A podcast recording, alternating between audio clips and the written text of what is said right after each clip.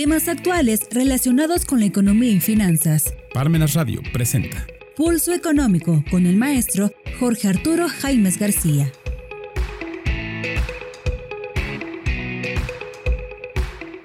¿Qué tal amigos? Este es su programa Pulso Económico en este tercer programa del año 2023 que iniciamos. Ya en el tercera semana y tercer programa de este año, pues vamos a referirnos a varios temas importantes. Uno de ellos es la fortaleza del peso mexicano frente al dólar, que en realidad pues es debido a las variaciones que ha tenido el dólar norteamericano, entre otros temas que vamos a comentar en esta ocasión. Así que eh, pues iniciamos con este planteamiento. Eh, a veces nos hemos preguntado si el dinero eh, nos da la felicidad. Hemos escuchado si el dinero da o no felicidad. Siendo sinceros, tienen una parte la razón. Aunque hay que decir que si utilizamos el dinero bien, podemos lograr vivir más tranquilos y disfrutar más la vida. Y eso tiene una consecuencia que es la felicidad. ¿Por qué decir que el dinero da la felicidad? Nos permite cubrir las necesidades básicas de alimentación, higiene y hogar, y más que nada nos da tranquilidad. Elimina las preocupaciones, el estrés, y además nos ayuda a tener más facilidades para afrontar los, los, problemas de la vida. Es un elemento imprescindible para poder superar los niveles más bajos de la pirámide de Maslow, de Abraham Maslow. Así que, ¿por qué se dice que el dinero no dé felicidad? Bueno, tenemos que tener claro que el dinero no es un fin, es un medio. Si tenemos un millón de pesos disponibles en el banco, no vamos a ser más felices. Lo que sí nos va a dar es eh, pues más tranquilidad para tomar decisiones y no estar presionados. La fórmula de la felicidad es el dinero, pues la respuesta es no, es negativa. Muchos estudios Tratan de encontrar una fórmula para ser felices, pero esto es complicado. ¿Acaso en los países más pobres no hay nadie que sea feliz? Alcanzar la felicidad es algo complejo. Incluso hay estudios que afirman que tiene un componente genético. Lo que no podemos negar es que cubrir nuestras necesidades aporta mucha felicidad y eso es posible gracias al dinero. Hagamos del dinero nuestro mejor amigo y empleémoslo de la, mejor manera para que pues realmente se reproduzca, no lo consumamos como algo que realmente no nos queme las manos, como dicen, o rompa los bolsillos. Eh, algunas de las pues, eh, cuestiones relacionadas con el dinero que nos puede hacer más felices es cuidar nuestras finanzas personales para que siempre estén sanas, diversificar nuestras fuentes de ingresos, eh, gastar racionalmente e invertir para rentabilizar nuestros ahorros. Pues bien, en otro orden de ideas, en cuanto al peso, eh, que ha tenido pues bastante permanencia en el mercado a un valor por, por debajo, por alrededor de los 20 pesos el dólar, de acuerdo con especialistas, un punto a favor del gobierno mexicano que ha ayudado a la moneda es pues la disciplina fiscal que ha mantenido la actual administración. Sin embargo, las condiciones macroeconómicas auguran que solo unos meses de fiesta para la divisa nacional, dado que se puede ver un tipo de cambio relativamente fuerte para los próximos meses. Después del segundo semestre del año, conforme se vea si Banjico adelanta a la Fed en cuanto al nivel de tasas y empieza a bajarlas, podríamos ver una depreciación, han señalado algunos especialistas. De hecho, ahorita el nivel de tasa actual de Banjico es de 10.50, es eh, ciertamente alta, encarece el costo del dinero, pero eh, pues se espera aún que suba a 11 y tal vez a 12 puntos.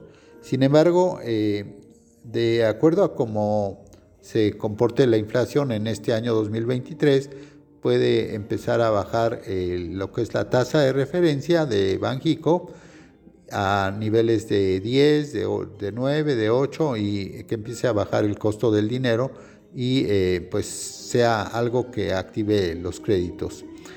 Así que Eh, se estima que para finales de este año el tipo de cambio pesos por dólar se calcula en 2080. El peso se calcula que se mantenga fuerte porque la tasa de interés en México está en 600 puntos arriba que la de Estados Unidos, así que somos el país con grado de inversión con el diferencial más grande respecto a la Fed y esto significa que se está pagando más tasa, ¿no? Entonces, eh, otra ventaja para el peso es el entorno geopolítico que ha detonado el llamado nearshoring, que es pues, la aproximación de empresas a los grandes mercados, como es el caso de Estados Unidos, empresas que vengan de Asia a situarse en, nuestro país y eh, pues eso permita que, que ayude al peso a mantenerse en su valor. Eh, Tuvimos hace unos días, la semana pasada, la décima cumbre de líderes de América del Norte y eh, se mostró atractivo económico del país. En una gran narrativa que viene a partir del tratado comercial y el hecho de que la reunión de los tres amigos haya sido en México, se haya tomado fotos, que haya venido el presidente Biden y el primer ministro Trudeau se ve pues eh, bien para el país eh, así que el riesgo país es menor en México respecto a otras economías de la región. Pero ¿cómo se beneficia a la economía mexicana? Pues una de las ventajas del peso o dólar débil es que las importaciones de productos son más baratas para los empresarios mexicanos, componentes, eh, lo que son materiales, eh, materia prima, y aunque esto podría ser una buena noticia para el consumidor final, el beneficio eh, es, se calcula que sea marginal. El tema es que ellos lo van a conseguir más barato, pero no necesariamente se los van a dar más barato a, los mexicanos, porque los precios varían, no, no necesariamente bajan. Lo que sí ayuda es, se asegura es a no importar más inflación. De hecho, un dólar barato ha sido el spot o el interbancario, que es el que usan las grandes empresas o instituciones financieras. El tipo de cambio interbancario es la cotización a la que las grandes instituciones o empresas tienen acceso. Así que pues las remesas estarían un tanto castigadas porque estarían este, pagando menos, menos pesos. Así que aunque los analistas difieran en el impacto que pueda tener la recesión en Estados Unidos en el envío de remesas, la realidad es que los mexicanos podrían perder ante un peso apreciado y un ejemplo de ello es que eh, el noviembre del año pasado la remesa promedio fue de 393 dólares. Con el tipo de cambio de entonces, las familias mexicanas recibieron en total 7.622 pesos aproximadamente. En enero de ese, de ese mismo envío de remesas será aproximadamente 7.417 pesos, es decir, un, marginalmente menos. Se estima que con la desaceleración económica estadounidense habrá menos empleo y los migrantes mexicanos puedan mandar menos remesas. Incluso en el dato de noviembre las remesas cayeron 10.43% a tasa mensual. Así se podría pensar que las remesas van a continuar fuertes, pero en el momento en que la economía se empiece a que el mercado laboral de Estados Unidos se empiece a desacelerar, es altamente probable que las remesas empiecen a bajar y podríamos ver una depreciación del tipo de cambio. Pues eh, en, otro tema, el de la inflación que hemos estado padeciendo en estos últimos meses, eh, es engañoso que la inflación alcance 7.82% en 2022 al cierre, pero lo cierto es que los alimentos suban cuatro veces más. Eh, así la inflación o aumento general de precios en México cerró de 2022 con una tasa anual de 7,82%, de acuerdo a datos del Instituto Nacional de Estadística y Geografía INEGI. Pero lo peor no ha pasado. En enero la inflación eh, tiende a volver a subir 8% y la gasolina tendría un aumento de 2%, mientras que pues productos como el chile, huevo, pan y tortilla arrancaron eh, este año con alzas de 16% al 39%. Es el peor registro en los últimos 22 años que solo es superado por la tasa observada en enero de 2001, cuando el índice inflacionario llegó a 8.11%. El instituto reportó que el nivel de inflación sumó 22 meses fuera de su meta anual de 3% eh, más menos un punto, fijada por el Banco de México, eh, con ese punto hacia arriba o hacia abajo de tolerancia y por si fuera poco, en varios estados el aumento general de precios aumenta la, supera la media nacional, como sucede en estados eh, como en Oaxaca y Campeche, donde el indicador llegó al 10.1%. Pues haciendo un balance general en estas eh, notas de inflación, el significado que México haya cerrado 2022 por debajo del 8% a 7.82% es una buena noticia, que la inflación no haya pasado de 8.5 como se había estimado en septiembre, cuando se alcanzó el punto más alto de 8.70. Pero para el bolsillo de los mexicanos hay un duro golpe porque la inflación de alimentos preparados, mayonesas, mermeladas, cereales, leche, pan, abarrotes y fondas subieron más de 14%. Ahora bien, ¿qué comportamiento va a tener el precio de los energéticos? El precio del gas doméstico, la gasolina magna, ha reportado disminuciones de casi 5% y 1.06%, pero en general los energéticos reportan una inflación de 2.9%, lo cual hace pensar que el gobierno federal a través de Pemex suba el costo de la gasolina para cubrir ese incremento. Ahora, en cuanto a si existe eh, riesgos de nuevos aumentos de precio y cuánto alcanzará la inflación al arranque de 2023, pues el riesgo existe aunque el aumento de 20% al salario mínimo afectará el costo de traslado y distribución de mercancías, alimentos, frutas y verduras, porque la mayoría de los trabajadores de ese sector ganan el mínimo y el impacto de tal incremento será trasladado al comprador final. Tomando en cuenta dicho riesgo y el eventual aumento de la gasolina durante enero de 2023, la inflación llegará a 7.9%, y en febrero tendría a, tendería a bajar marginalmente a 7.8%. Amigos, los invitamos a continuar con nosotros después de esta breve pausa de Parmenas Radio.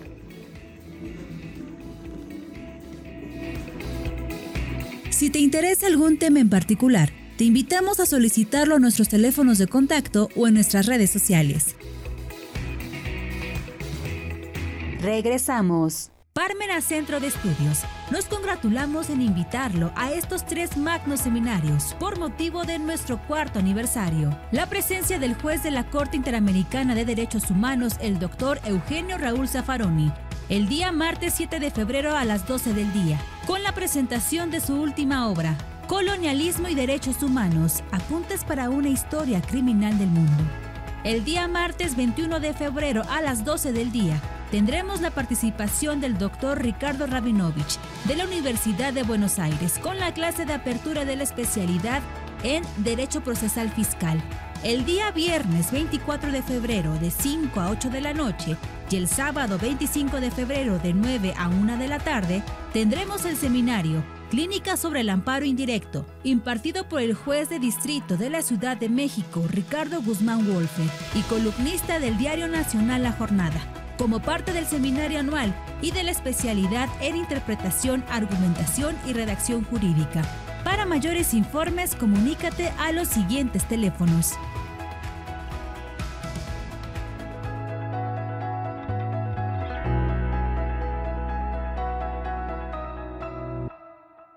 Continuamos. Continuamos amigos en Pulso Económico.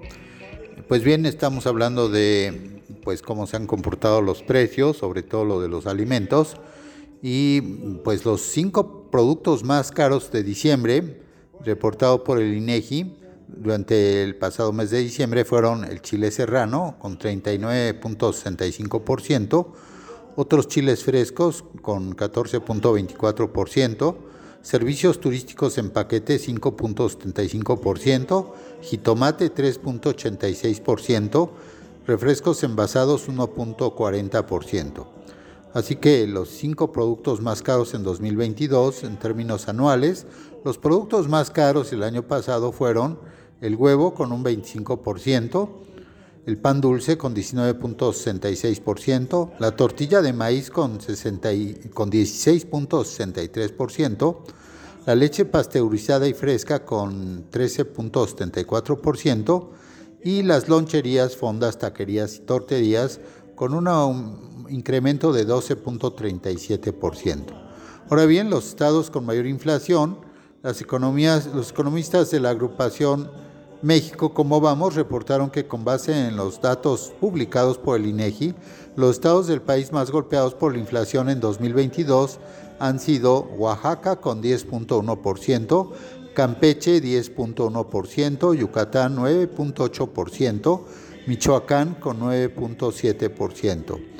Ahora bien, los menos afectados por la inflación se, se tiene Sonora por 6.6%, Ciudad de México 6.7%, Querétaro 6.7% y Tabasco 6.8%. El Banco Mundial advierte una desaceleración económica brusca y duradera. La desaceleración económica va a provocar un rezago en el combate a la pobreza en los países menos favorecidos. Así el crecimiento económico mundial puede caer hasta quedar peligrosamente cerca de la recesión en 2023 lo dio a conocer hace unos días el Banco Mundial al recortar sus previsiones por la alta inflación, el aumento de las tasas de interés y la invasión rusa a Ucrania. Economistas advirtieron sobre una caída de la economía mundial mientras que los países luchan contra el aumento de los costos y los bancos centrales suben simultáneamente las tasas de interés para enfriar la demanda, lo cual a su vez empeora las condiciones financieras en medio de las perturbaciones provocadas por la guerra en Ucrania. Las últimas previsiones del Banco, del Banco Mundial apuntan a una desaceleración brusca y duradera con un crecimiento global de 1.7%, que es aproximadamente la mitad de lo previsto en junio, de acuerdo con el informe Perspectivas de la Economía Mundial. Así el riesgo de recesión que se ha venido señalando, este sería del ritmo más débil de crecimiento en casi tres décadas y solo está opacado por la recesión inducida por la pandemia de 2020 y la crisis financiera mundial de 2008-2009. Dadas las frágiles condiciones económicas, cualquier nuevo acontecimiento adverso podría llevar a la economía mundial a la recesión de acuerdo al Banco Mundial. Estos factores incluyen inflación mayor a la esperada, bruscos saltos a las tasas de interés para frenar los precios o un retorno de la pandemia. Hay que Recordar que estamos en la sexta ola y en México pues sí ha seguido creciendo los contagios. En economías avanzadas como la de Estados Unidos el crecimiento se ralentizará probablemente hasta 0.5% en 2023, eso es 1.9 puntos por debajo de las previsiones anteriores. En tanto se espera que la zona euro se estanque. Eh, para China se prevé un crecimiento de 4.3% para este año, 0.9 0.9 puntos menos que lo que se había calculado en junio. Las perspectivas son especialmente devastadoras para muchas de las economías más pobres, donde la reducción de la pobreza ya se ha detenido, añadió el banco. Los países emergentes y en desarrollo se enfrentan a un periodo de muchos años de crecimiento lento, lastrado por la pesada carga de la deuda y la debilidad de la inversión, advirtió el presidente del Banco Mundial, David Malpass. Aunque los bancos centrales, incluida la Reserva Federal, la FED de Estados Unidos, subieron los tipos de interés durante el último año para contener el alza de precios, la carga para las economías se agravará a medida que las políticas surtan efecto, de acuerdo al Banco Mundial. Así, los tres principales motores del crecimiento mundial, Estados Unidos, la zona euro y, zona euro y China, pasan por una debilidad pronunciada con repercusiones adversas para las economías de mercado emergentes y en desarrollo, señaló el propio Banco Mundial. Por el momento, la inflación creció montada en la pandemia, las perturbaciones de la oferta y en algunos casos las depreciaciones de las divisas en relación con la fortaleza del dólar estadounidense aunque se espera que disminuya, la inflación seguirá por encima de las tasas anteriores a la pandemia de acuerdo a las previsiones del Banco Mundial. Se señaló también que el lento y débil crecimiento no marca todavía una recesión. Eh, a corto plazo, eh, según Ayhan Kous, economista del jefe del banco, a corto, a corto, plazo nos enfocaremos en el riesgo de posibles tensiones financieras si los tipos de interés suben más del mundo más en el mundo, señaló. Y si esto ocurre y además la inflación persiste, podría desencadenarse una recesión mundial. Eh, pobreza, clima, entre otras, las zonas más perjudicadas se cuenta el África subsahariana, que concentra alrededor del 60% de la extrema pobreza del mundo. La expectativa es que el crecimiento de su renta per cápita durante este año y el próximo año sea de una media de solo 1.2%, lo cual es un ritmo que podría hacer que los índices de pobreza aumenten en lugar de disminuir. El informe también señala los retos de países pequeños con una población de 1.5 millones de habitantes o menos que fueron especialmente afectados por la pandemia. Esos países sufren a menudo pérdidas por desastres climáticos que suponen una media de aproximadamente el 5% del PIB al año, afirmó el banco. Dada la mayor probabilidad de que se produzcan este tipo de catástrofes naturales, se debe tener en cuenta que estos riesgos se, materializarán más a menudo en el futuro, señaló el propio eh, Aihan Kous, economista en jefe del Banco Mundial. Pues eh, una noticia que también debemos destacar es que el LUMA, la unidad de medida y actualización en 2023, va a afectar multas, créditos, Infonavit y pago de impuestos. La actualización de la UMA en este año se ajustará al valor monetario de diversas multas y otro tipo de obligaciones, prestaciones y diversas disposiciones fiscales. Ahora bien, ¿cómo afecta a los ciudadanos esta actualización? Bien, en la primera semana de enero se dio a conocer el incremento de 7.82% en la unidad de medida y actualización UMA para este 2023, bajo cuyo valor monetario se calcula el pago de obligaciones, multas y otros supuestos previstos en la ley. Así, para este año el valor de la UMA equivaldrá a valor diario a 103.74 pesos, lo que hace que mensualmente sea de 3.153.70 y anualmente de 37.844.40 pesos. La aplicación de este valor entra en vigor a partir del 1 de febrero de 2023 como multas, reglamento de tránsito en la Ciudad de México, puede ser de 10, 15 o 20 veces suma. Entonces, si sube el valor monetario de estas multas, según se, se dio a conocer por el Instituto Nacional de Estadística y Geografía. Así se pueden sancionar automovilistas que transiten en la ciudad con montos de 1.073, 1.556, 2.074 pesos. Eh, en los casos en, que, en los que el contrato del crédito del Instituto de Fondo Nacional de la Vivienda de los Trabajadores Infonavit esté expresado en veces salarios mínimos, el aumento de la UMA sí puede ajustar la deuda.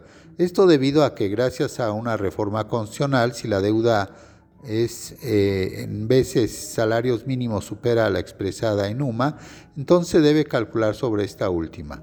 Esto es importante porque, eh, dado que actualmente un salario mínimo equivale básicamente al doble del valor diario de la UMA, de no ser por dicha reforma, ese incremento sería mayor y actualmente hay un programa de conversión de créditos al Infonavit a pesos para evitar dicha actualización.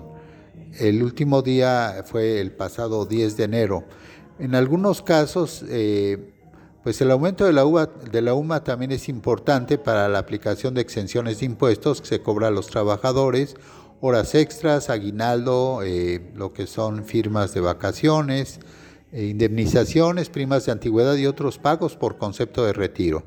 También se incrementará en el caso de las exenciones que existen para donaciones que un contribuyente pueda recibir de su cónyuge, ascendiente o descendiente directo, en el caso de la ley del Seguro Social. Las nuevas cuotas del seguro de cesantía, baja y vejez también están calculadas en, humo, en UMA y hay que revisar cuál es el salario base de cotización de cada trabajador para ver qué prima aplica en cada caso. Desde el 27 de enero de 2016 se dispuso que todas aquellas multas, sanciones y otros supuestos previstos en diversos reglamentos a lo largo del país que estuvieran expresados en veces salario mínimos se calculen con base en la UMA.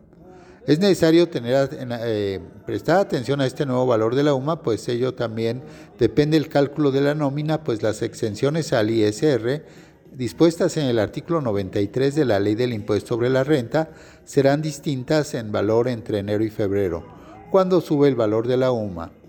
Eh, por ejemplo, el aguinaldo está exento del ISR hasta 30 salarios mínimos, es decir, hasta 30 UMAS, lo que quiere decir que el límite de exención será hasta 3.112.20 pesos, el monto mayor al límite de 2.886.60 pesos de 2022. Pues amigos, así llegamos al final de este programa, de este tercer programa de 2023 de Pulso Económico, agradeciéndoles como siempre su audiencia y hasta muy pronto. Los invitamos a continuar en Parmenas Radio, la voz de la cultura del sur.